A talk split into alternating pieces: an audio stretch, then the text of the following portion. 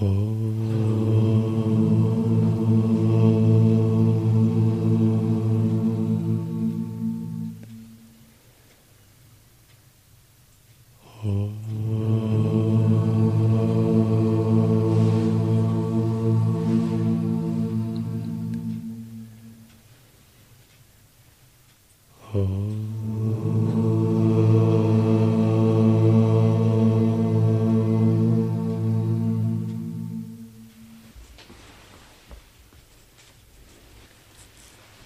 Наставление Шейраманы Махариши, глава «Отдача себя». Вопрос. Если я тоже иллюзия, тогда кто прекращает эту иллюзию? Махариши.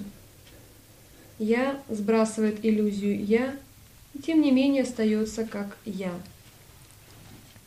Таков парадокс самореализации, но осознавший не видит в нем никакого противоречия. Таков парадокс самореализации. Ударение другое. Дальше. Возьмем случай Бхакти. Я приближаюсь к Ишваре и молюсь ему, чтобы он поглотил меня. Потом я с верой отдаю себя и сосредотачиваюсь на нем. Что остается после этого? Вместо исходного «я» совершенная самоотдача оставляет Бога – в котором я утрачена. Это высочайшая форма преданности и отдачи, а также вершина вайрагии, непривязанности.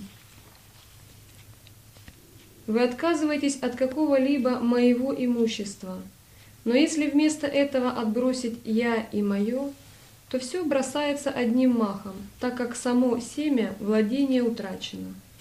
Таким образом, Зло пресекается в самом зародыше или же уничтожается в зачатке. Чтобы это сделать, бесстрастие должно быть очень сильным. Рвение искателя должно быть таким же, как у тонущего, который стремится выбраться на поверхность воды, чтобы спасти свою жизнь.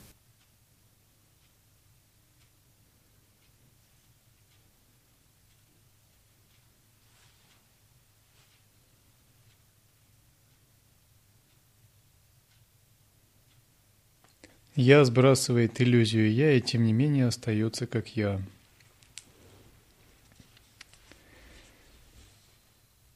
Парадокс самореализации заключается в том, что есть иллюзия «я».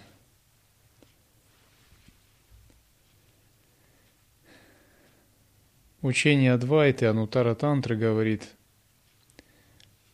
что собственно «я» — это иллюзия – которая творит всю сансару. В учениях Двайты, Вишишта Двайты «я» признается как самосуществующее, и «я» всегда отделено от Абсолюта. С точки зрения же Адвайты эти учения считаются, ну если так вот сказать грубо, для шудры женщин. Но имеется в виду, так говорят э, некоторые адвайтисты. Ну, у нас Нельзя оскорблять женщин, потому что они не считаются более низкими по уровню.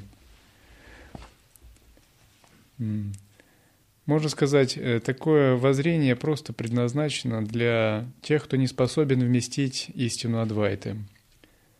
В тантре женщины считаются равными с мужчинами, в анутара-тантре, а в некоторых тантрах даже более способными к практике. Это связано с разными видами практики. Но это было сказано в том контексте, что недвойственность трудно понять, если ты не обладаешь бесстрашием и высоким интеллектом. Поэтому в высших учениях говорится, что «я» не обладает самобытием. Поэтому в процессе практики эта иллюзия «я» должна быть сброшена – Сбросить иллюзию «я» не означает э, утратить себя каким-то образом. Скорее это означает изменить полностью представление о себе.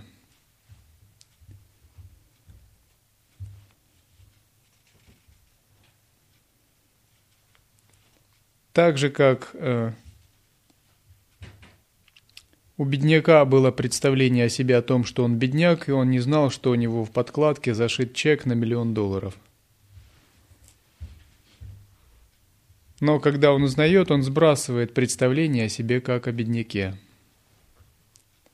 Внезапно он чувствует себя очень богатым человеком.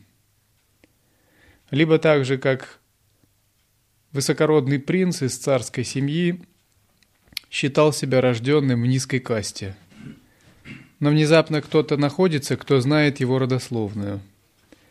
И он говорит, ты являешься отпрыском царской семьи, и все права на наследование трона за тобой сохранены. Принц остается тем же, но он полностью меняет представление о себе.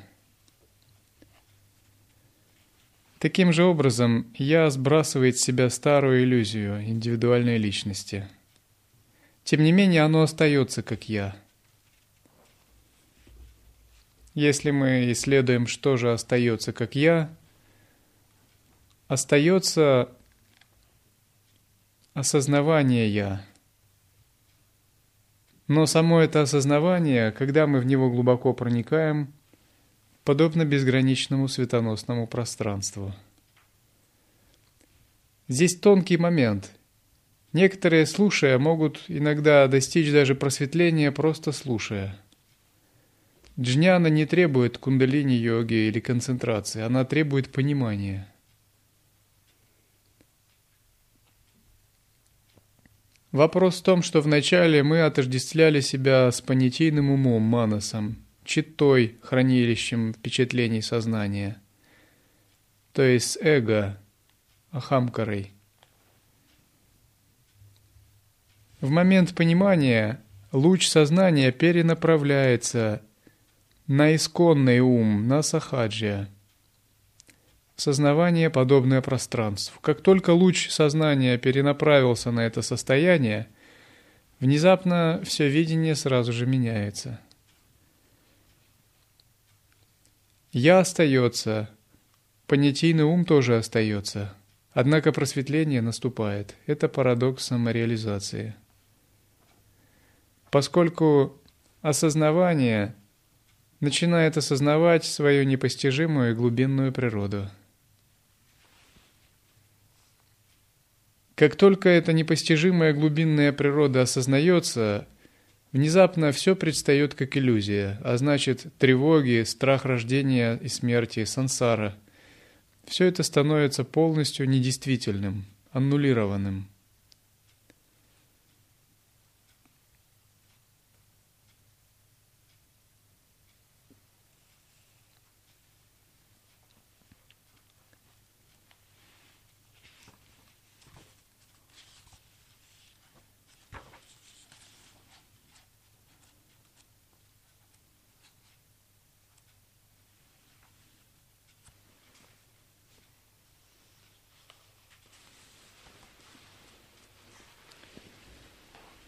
Вначале, конечно, самоисследование касается того, что мы имеем. Оно на уровне поверхностного ума. Когда мы выполняем атмавичару или медитацию, наша осознанность может схватить только что-то неглубокое. Ну, допустим, вы медитируете и видите мысли. За мыслями некоторое сознание. Но, конечно, вы не можете сказать, что это Бог – оно может быть тамосным, может быть ясным, но это просто определенный слой.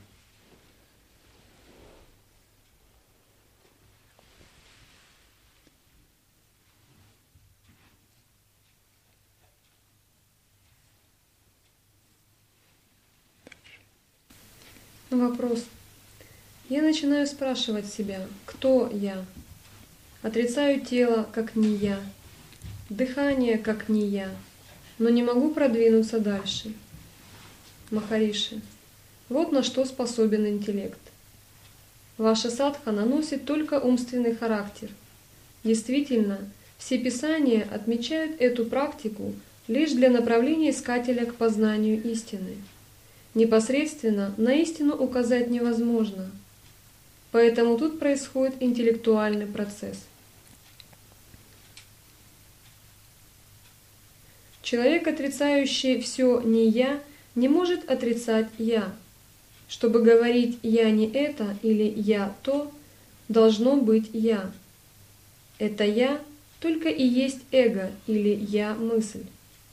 Все остальные мысли поднимаются лишь после возникновения этой «я-мысли», которая, следовательно, является мыслью корнем. Если корень извлечь, то будут искоренены все остальные мысли. Я-мысль является корнем отождествления. Я-мысль – это чувство суженного эго, чувство индивидуального кокона восприятия.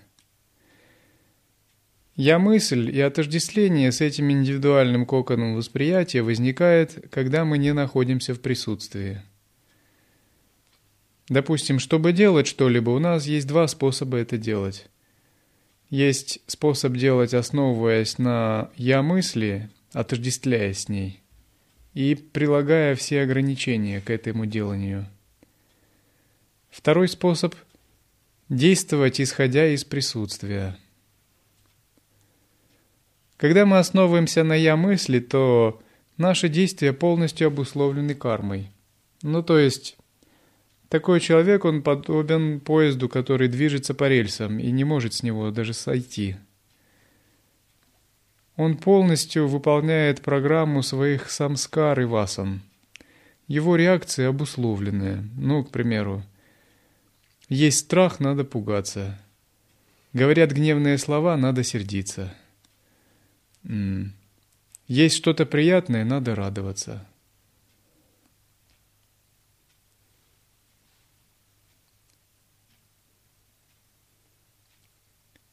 Ум постоянно выносит суждения и оценки, и этим схватывается, ситуация его схватывает постоянно. Такая ситуация происходит, когда он действует из чувства «я». В основе всего этого лежит «я-мысль» или индивидуальное эго. В случае с поддержанием присутствия ситуация другая. «Я-мысль» блокируется. Ей не дается разрастаться.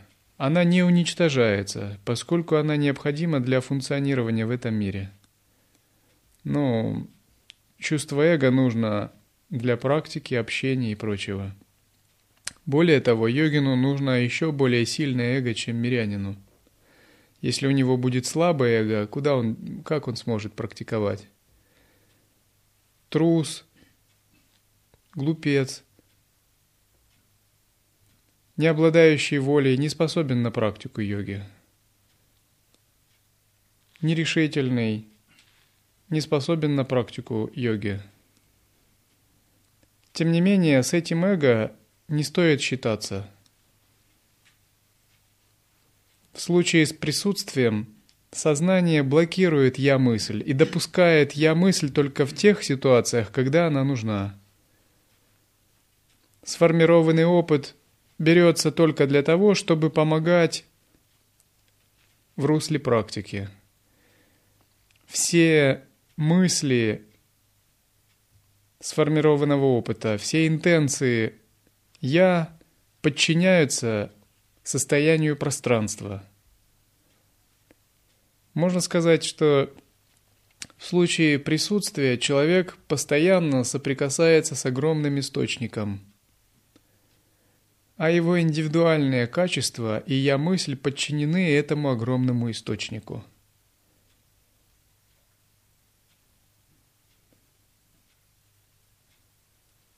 Разница колоссальная. И когда такой человек существует, то его тело, понятийный ум, эмоции, мысли, сформированный опыт больше не действуют сами по себе. Постоянно идет запрос из высшей инстанции – примеру, если обычный человек может привычно судить или говорить, испытывать эмоции, то святой постоянно находится в осознавании абсолютного «я». Нимкароли Баба говорил, что святой тот, кто всегда погружен в высшее «я». Как только он отвлекается от высшего «я», его святости как не бывало – Это означает, что стоит отвлечься от этого источника высшей инстанции и признать и обусловиться малым «я», то святости как не бывало. Разумеется, святой никогда не отвлечется от высшего источника, иначе он не святой. Это допустимо только для начинающего практика. Состояние святого означает, что прежде чем воспринимать любую мысль или совершать действие, совершается запрос в высшую инстанцию. То есть происходит осознавание, исходя из этого источника. Высшая инстанция анализирует и дает какой-то отклик. Этот отклик, он не конкретный в словах, он бесформенный, не концептуальный. Тем не менее, он обладает полной ясностью – и эта ясность опускается на те или иные самскары, мысли или действия. И тогда на них дается как бы разрешение. Когда разрешение получено, эго, исходящее из «я» мысли, дает команду действовать всем остальным частям понятийного ума, в том числе мыслям, памяти, телу, эмоциям и прочему. Если же высшая инстанция не дает такого разрешения, то эти мысли, память, воля и ум словно не действуют. Состояние неофита – это когда еще нет подключения к источнику. Есть только собственные мысли, воля и память. Но, может быть, есть проблески источника – или если есть проблески, то еще доверия нет, и поэтому запроса в высшую инстанцию не делается. И тогда остается действовать мысли, воля самим по себе. В случае святого все самоосвобождается, в случае обычного человека все обусловлено.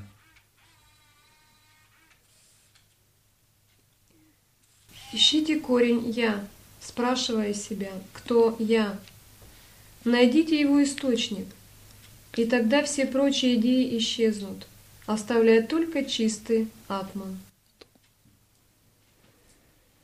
Когда присутствие не раскрыто, его следует раскрывать, практикуя атмавичару и махашанти.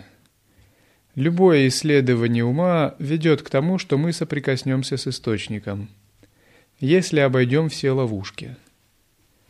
Ловушки существуют – к примеру, хороший практик атмавичары может сильно продвинуться, дойти до стадии ясности.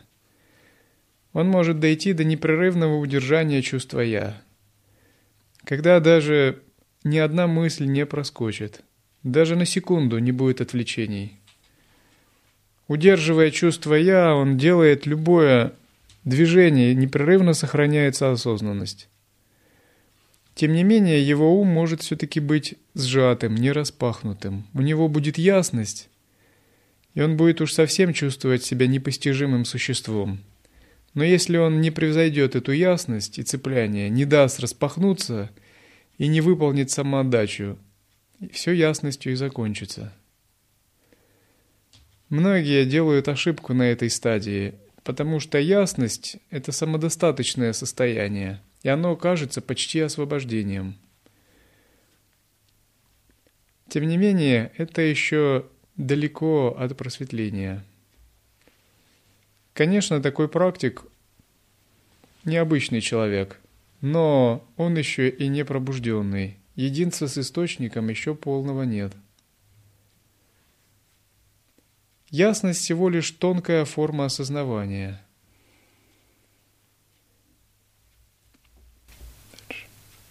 Вопрос. Но как это сделать? Махариши. Я всегда здесь. В глубоком сне, сновидении и бодрствовании. Пребывающий в глубоком сне и говорящий сейчас один и тот же. Чувство «я» постоянно присутствует, ведь иначе вы стали бы отрицать свое существование – но вы этого не делаете, а говорите «я есть». Найдите, кто есть. Махариши здесь говорит о глобальном «я». Читающий и слушающий, конечно, может понимать по-своему. Он думает, что это индивидуальное, сжатое «я». Однако, если исследовать до конца и удерживать это осознавание «я», то за сжатым, скукоженным индивидуальным «я» обнаружится глобальное «я».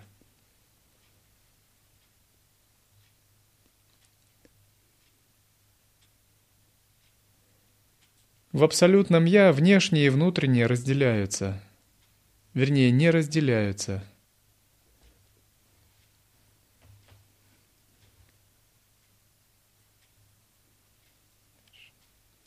Я медитирую, Нетти, Нетти, не это, не это. Махариши. Нет, это не медитация. Найдите источник. Вы непременно должны достичь его. Ложное «я» исчезнет, а я будет осознанно. Первое не может жить отдельно от последнего. Сейчас человек ошибочно отождествляет атман с телом, чувствами и тому подобное. Вы практикуете отказ от них, а это есть отрицание, которое можно выполнить только держась за нечто неотъемлемое, то, которое есть. Способ найти тонкого, тонкое сознание – это одна из медитаций. Не то, не то. Когда анализируется внешний мир, человек рассматривает внешние объекты и думает, это не атман. Атман бесформен, бесконечен, пронизывает все, а объекты конечные. Его сознание отвращается от этого. Затем он анализирует тело, думая, конечно, это не атман, тело составное – Проанализировав чувства, мысли и сознание, он также отвращается от них. Тогда он соприкасается с чем-то непостижимо тонким и безграничным. В традиции лай-йоги мы сразу пытаемся намекнуть на это непостижимо тонкое и безграничное.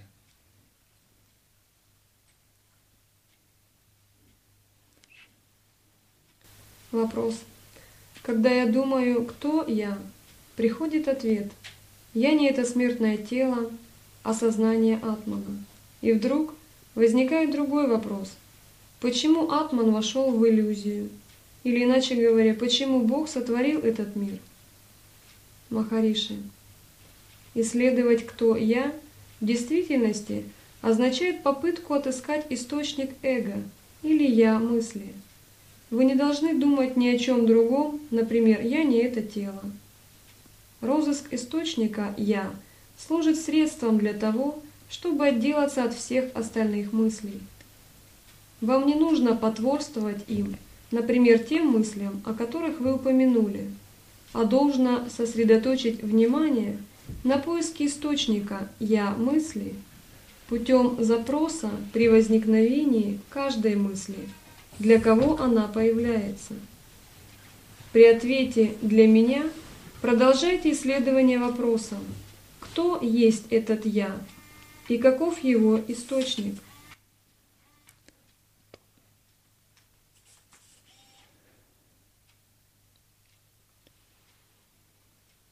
Присутствие означает, что вы утвердились в состоянии за пределами мыслей, за пределами концепций.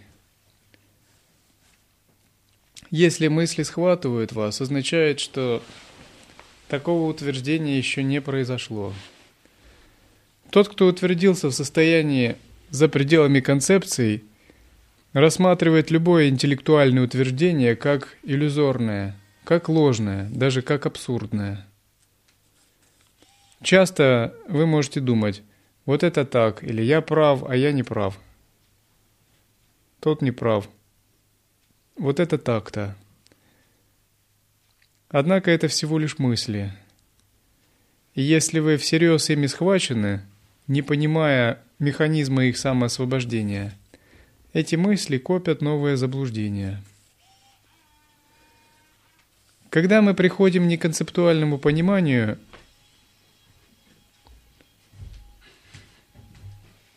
возникает состояние осознанности – возникает состояние осознанности, Оно настолько далеко от всех мыслей, что даже возникает соблазн отрицать все мысли.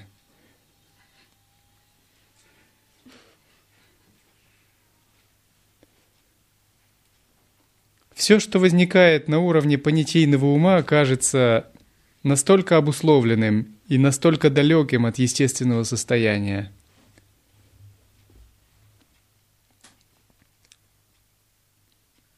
На этой стадии хочется вообще не думать йогину или не использовать мысли, поскольку мысли кажутся чем-то очень обуславливающим сознание.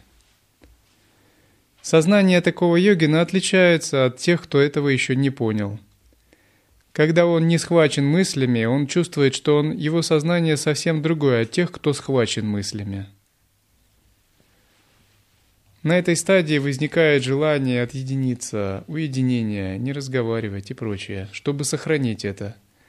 Потому что он видит, что те, кто схвачен мыслями, подобны слепцам.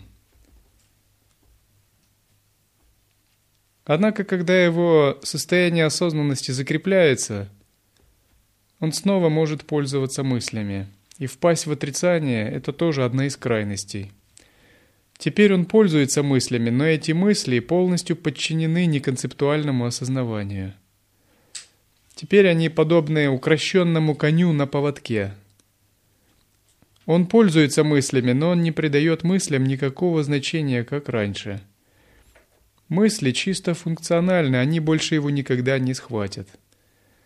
С помощью мысли он может принять одну точку зрения, может принять другую или не принимать никакую третью.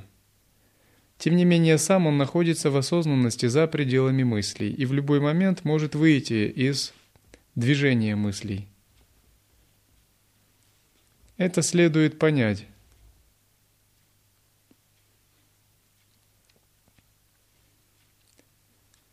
Когда йогин видит это неконцептуальное сознание, он понимает, что сансара творится мыслями – и «я» тоже зависит от мыслей. Он понимает, что мыслящий и мысли – это одно и то же. Вот следует это также, также понять, что мысли и мыслящий – это одно. Что «я», эго, личность – это то же самое, что и мысли. Когда мыслей нет, то нет «я», эго и личности. Поскольку только когда мысли двигаются и есть отождествление с ними, то есть индивидуальная личность. Когда мысли не двигаются или нет отождествления с ними даже при движении, то эго не существует. Вернее, оно может существовать, но отождествления с ним не существует. А когда с ним нет отождествления, это все равно, что его самого не существует. Поскольку даже если есть дерево, но мы не считаем себя деревом – то дерева для нас как бы и нет.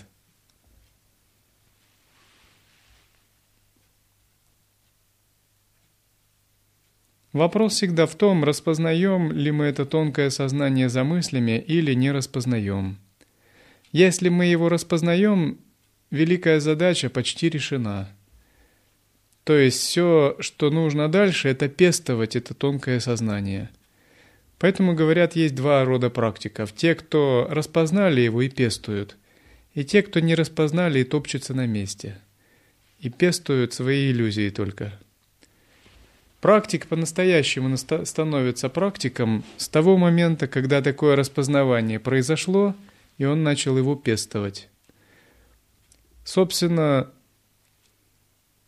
весь духовный путь по-настоящему начинается с этого момента – Многие думают, что получить понимание вне мысли – это означает достичь просветления. Прочитав два раза книги по Адвайте. Конечно, это иллюзия. Потому что духовный путь начинается, только начинается с этого момента пестования. Это означает, что сознание выращивается как цветок. Оно обретает гибкость, глубину, и к нему прилагается также энергия и оно проецируется в тело.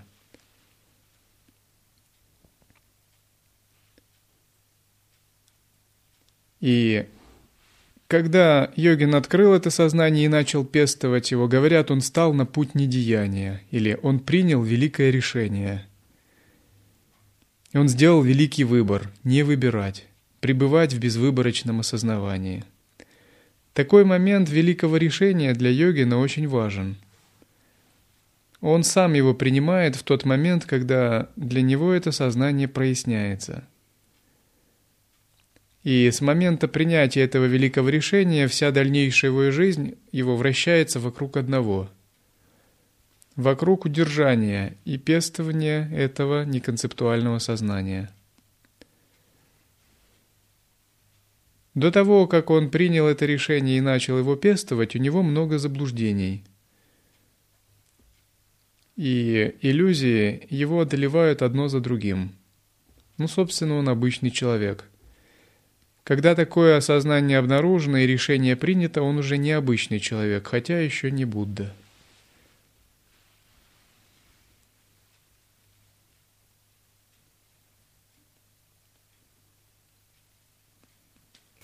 Нужно ли постоянно повторять «кто я» словно мантру? Махариши, нет. «Кто я» не мантра. Вопрошание означает, что нужно внутри себя найти, откуда поднимается «я» мысль, источник всех остальных мыслей. Ну, вопрос задан явно неопытным духовным практикам. Вопросы могут всплывать, но когда это сознание обнаружено, то эти вопросы касаются его пестования. Эти вопросы больше не поверхностные. То есть это не означает, что обнаружив сознание, мы уже не задаем вопросы или что нам все ясно. Один человек мне сказал, я ему посоветовал изучать учение. Сказал, да у меня уже как бы вопросов нет и читать ничего не хочется, только хочу медитировать. С одной стороны это так – когда мы подходим к неконцептуальному сознанию, то все поверхностные вопросы больше бессмысленны.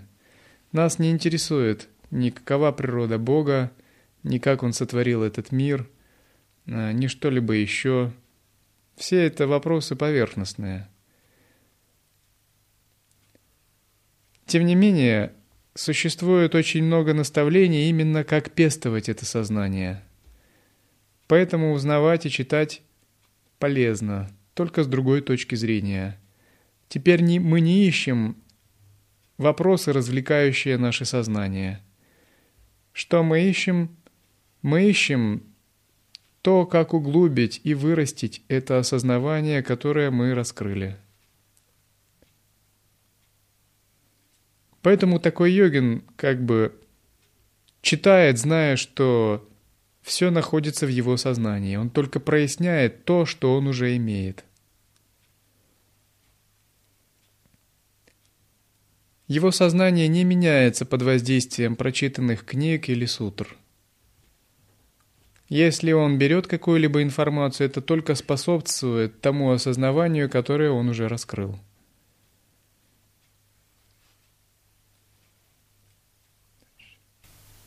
Вопрос. Должен ли я медитировать на Махаваки? Я Брахман. Махариши. Это высказывание не предназначено для размышления «я Брахман». «Я» известно каждому человеку. Брахман пребывает как «я» в каждом. Найдите это «я», оно Брахман. Не нужно думать «я Брахман», а просто отыщите «я». В состоянии медитации на Махавакью не следует размышлять с помощью ума, следует настраиваться на чувство Абсолюта и позволять ему проникать в каждый уголок сознания.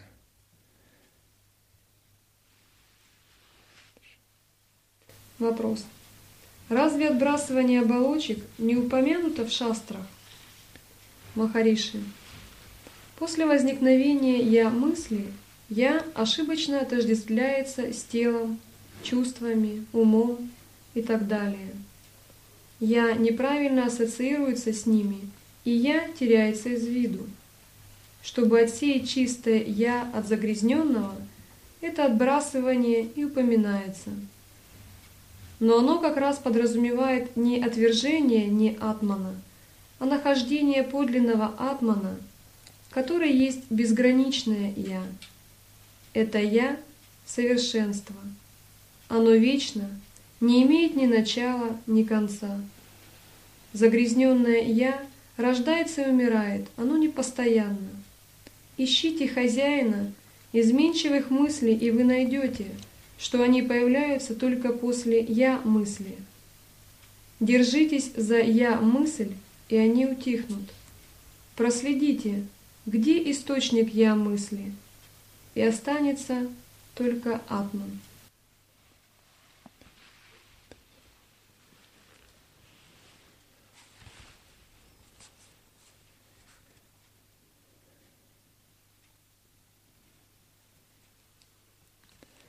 Далее человек спрашивает, этому трудно следовать. Теоретически я понимаю, но в чем состоит практика?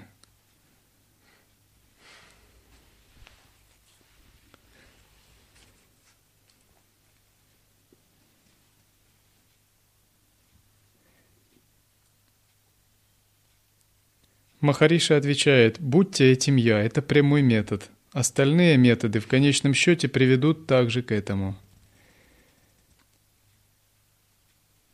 Человек говорит дальше, я осознаю я, но мои заботы не прекращаются.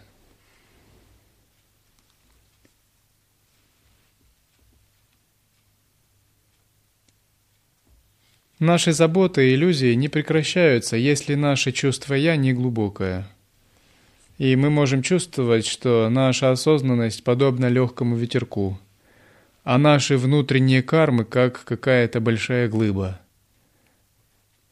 Тем не менее, если даже вы чувствуете так, то направление выбрано правильно.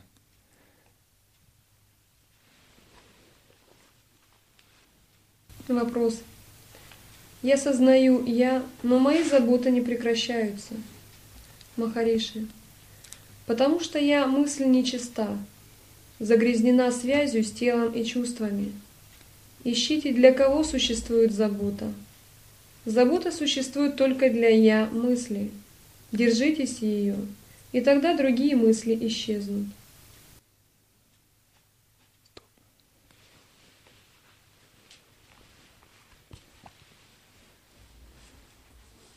Вначале наша осознанность нечиста.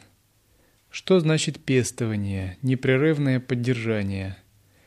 Это значит, это напоминает мутную воду дать ей отстояться.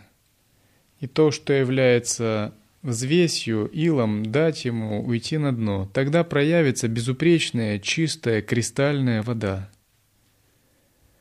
Таким же образом, наша осознанность в начале, даже если мы ее открыли, она нечиста и она сильно связана с телом и чувствами. Однако, если непрерывно всматриваться в эту осознанность, она будет обнаруживать себя как независящая ни от тела, ни от чувств. В ней будет обнаруживаться огромная глубина, пространство и светоносность. По мере практики это пространство и глубина будут нарастать так, что можно будет игнорировать даже сильные эмоции э, или сильные возникающие энергии в теле. Можно будет стать полностью от них независимым.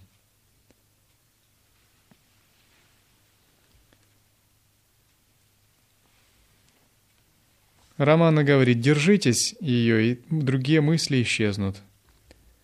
Человек снова спрашивает, да, но как это сделать? В этом вся беда.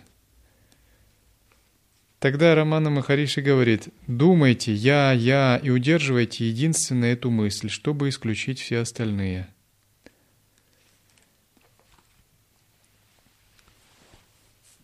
Поддержание присутствия не связано, собственно, с «я», Однако этот метод может вести к присутствию. Когда чувство «я» удерживается непрерывно, оно обнаруживается как не имеющее формы, не имеющее обозначений, и тогда распространяется на все. Мы в нашей практике сразу пытаемся войти в это все распространенное сознание –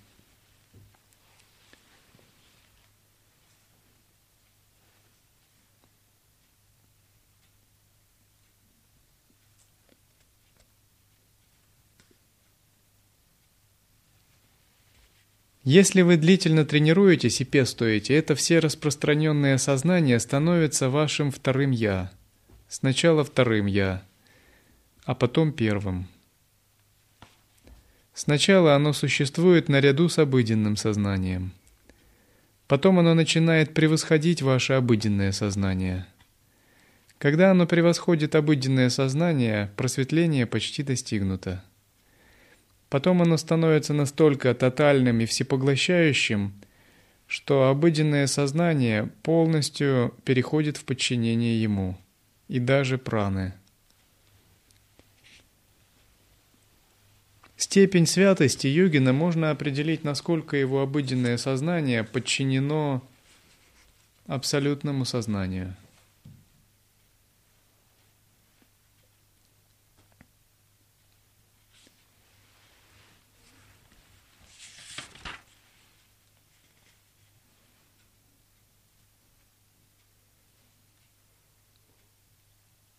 Тот момент, когда вы начинаете искать себя и идете все глубже и глубже, Атман ожидает там, чтобы увести вовнутрь. Тогда уже все, что делается, совершается чем-то другим, и вы не участвуете в этом. Когда йогин соприкасается с этим бесконечным сознанием, то через некоторое время происходит подчинение индивидуального «я». Однако это не означает, что Ваш ум в это время не действует. Вы должны это сделать правильно. Не потерять себя, не захватиться иллюзиями, не потерять действие в осознавании, сохранить адекватность в этом мире.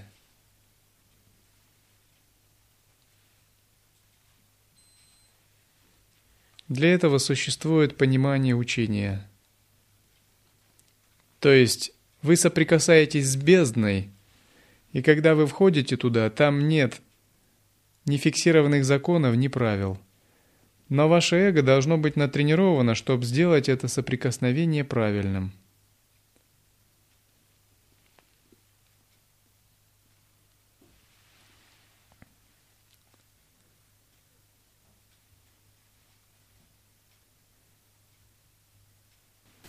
Вопрос. Можно ли быть уверенным, что внутри тебя ожидает радушный прием? Ответ. Когда человек в достаточной степени развил душу, убеждение приходит само собой. Радушный прием внутри тебя означает, что вы по-настоящему обретаете веру. Когда истинное «я» не раскрыто, то внутри может быть много разных переживаний. Чистые и нечистые, духи, демоны или божества. Сознание пока еще не понимает конечную точку своего прибытия.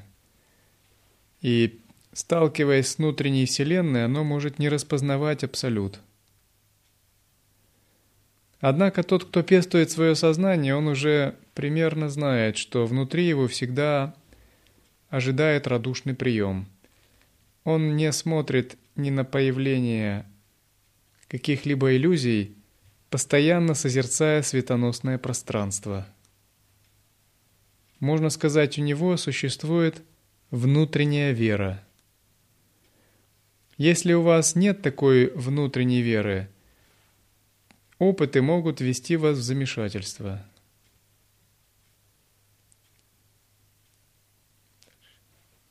Вопрос. Но как достичь этого развития? Ответ. На этот вопрос отвечают по-разному, но вне зависимости от уровня предшествующей подготовки, Вичара ускоряет ее.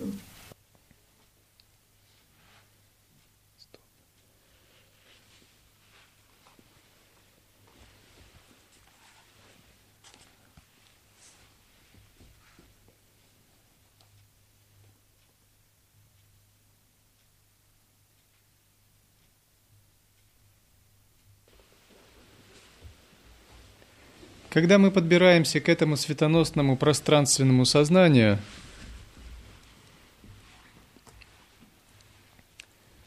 постепенно грубые части нашего «я» начинают соединяться с ним. Сначала соединяется будхи, тонкое осознавание, интуиция. Потом соединяется манас и чита, понятийный ум и хранилище опыта. Постепенно соединяется все наше «я» с этим осознаванием –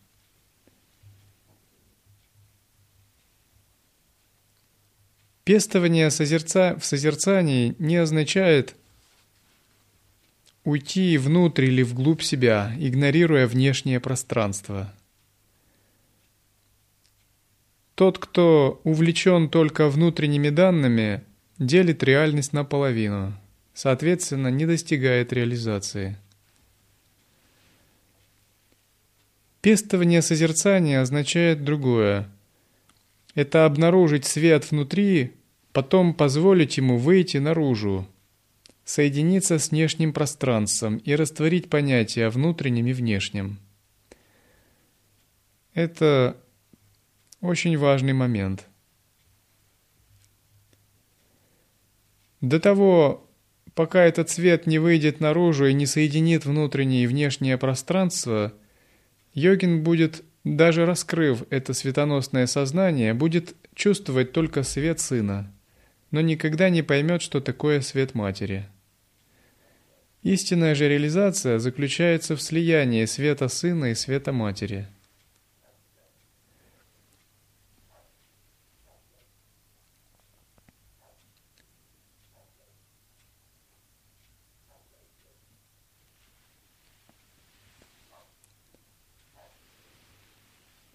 Поэтому даже реализовав пустотное самадхи в сидячей медитации – Йогину придется открыть глаза и увидеть внешний мир, как проявление своего ума. Натренироваться в гибкости поддержания присутствия, чтобы ничто из внешнего мира не смогло поколебать его.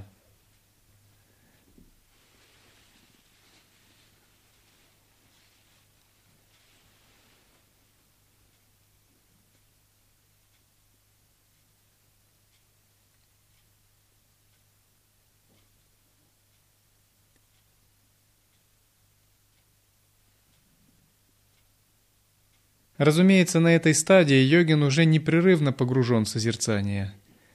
И он имеет очень глубокое осознавание, не теряет его даже ни на миг. И только тогда видение внешних объектов оправдано. Вот часто я вижу, как на лекции сидят с закрытыми глазами. Я вот это расцениваю как боязнь внешнего пространства – как неспособность объединить собственное осознавание с внешним пространством, неумение медитировать с открытыми глазами. В практике созерцания медитация с открытыми глазами очень важна. Вам следует научиться признавать внешний мир с тем, чтобы понять, что он является частью вас самих. Следует перестать бояться того, что вы утратите медитацию, если будете что-то видеть. Закрывать глаза в Махашанте хорошо. Но если у вас в повседневной жизни есть отрицающее сознание, и вы, скосив глаза на кончик носа, смотрите на полметра перед собой, вместо того, чтобы распахнуть сознание, вам не удастся объединить внутреннее и внешнее пространство.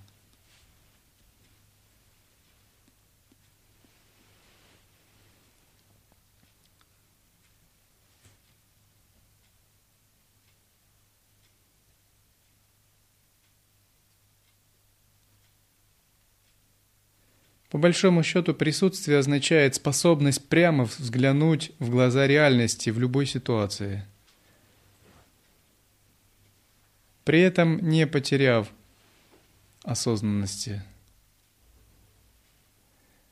Более того, когда появится великое видение, божества или демоны, следует также прямо взглянуть прямо в это проявление и позволить им самоосвободиться. Не теряя созерцания подобному пространству, удерживать такое созерцание до тех пор, пока все не исчерпается. И это не перестанет захватывать сознание. У неопытного практика возникает тонкая привязанность или тонкое отрицание –